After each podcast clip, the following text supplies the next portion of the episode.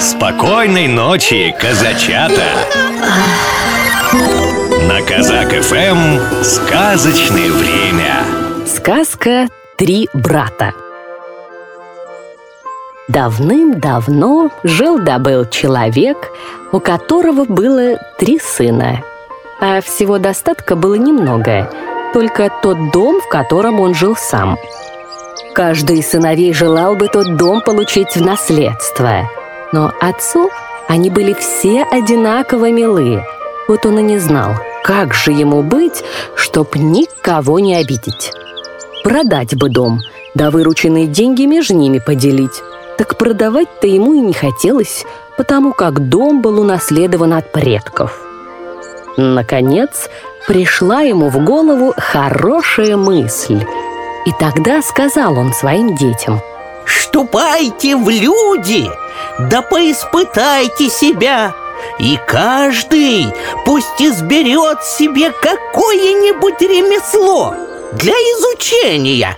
По возвращении вашим домой тот из вас, который покажет себя искуснее других в своем деле, получит от меня дом в наследство. Сыновья были довольны решением отца и избрали себе ремесла по вкусу. Старший задумал быть кузнецом, второй – парикмахером, а третий – учителем фехтования. Затем они назначили время, в которое должны были снова сойтись в доме отца, и разошлись по разные стороны. Случилось так, что каждый из них в своем деле нашел себе отличного учителя, у которого мог надлежащим образом выучиться своему мастерству. Кузнецу поручено было подковывать королевских лошадей. И он подумал, ну, теперь можно без ошибки сказать, что дом именно мне достанется. Парикмахеру пришлось брить только знатных господ, и он тоже подумал, что дом никому другому, кроме него, не достанется. Фехтовальщику пришлось получить не один удар, и он все же, скрипя сердце, думал про себя – Нечего этих ударов пугаться, а то, пожалуй, дом-то и выскользнет у меня из рук. Когда же, наконец, миновало условленное время, все они сошлись в доме отца. Но не знали, как бы им найти случай продемонстрировать свое искусство, а потому и стали между собой советоваться. В это самое время братья увидели, что с поля бежит заяц – Эй, вот очень кстати явился, точно званый Сказал парикмахер Тотчас взял он тазик, мыло, сбил пену А когда заяц подбежал ближе, он на бегу намылил ему мордочку И на бегу же выбрил ему бородку И при этом не порезал его И ни одного волоска не повредил.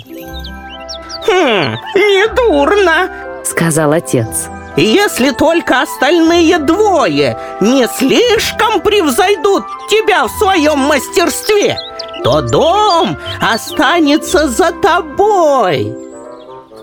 Вскоре после того видят братья, мчится какой-то господин во всю прыть в своей карете. «Вот извольте взглянуть, батюшка, на мое умение», — сказал кузнец. Он побежал вслед за каретой, сорвал у одной лошади на скаку все четыре подковы и подковал ее четырьмя новыми.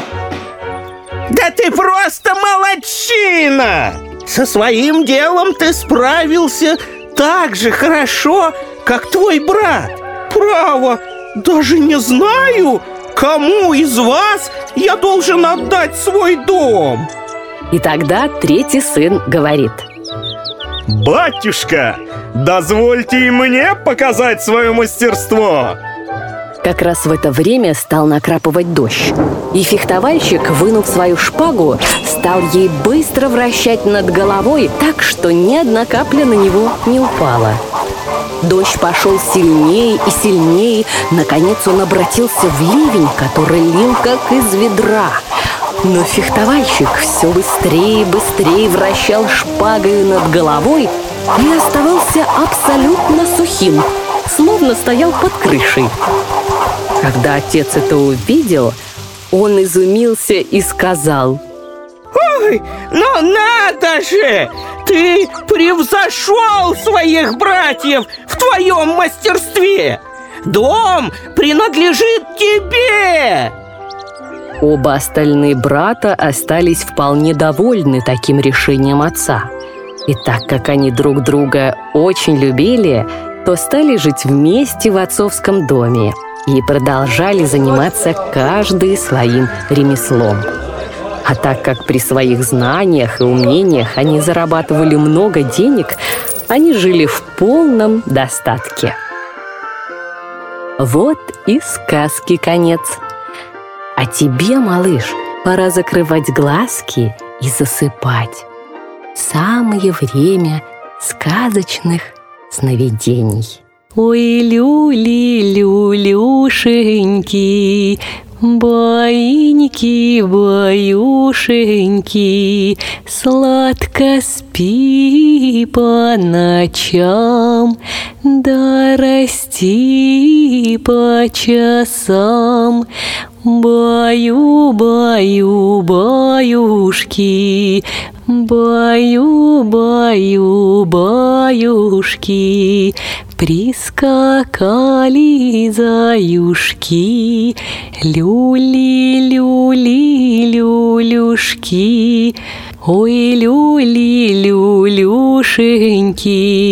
Прилетели гулюшки, Стали гули гулевать, Стали глазки закрывать. Программу подготовили сказочные ведущие Алексей Орлов и Анастасия Нагайкина.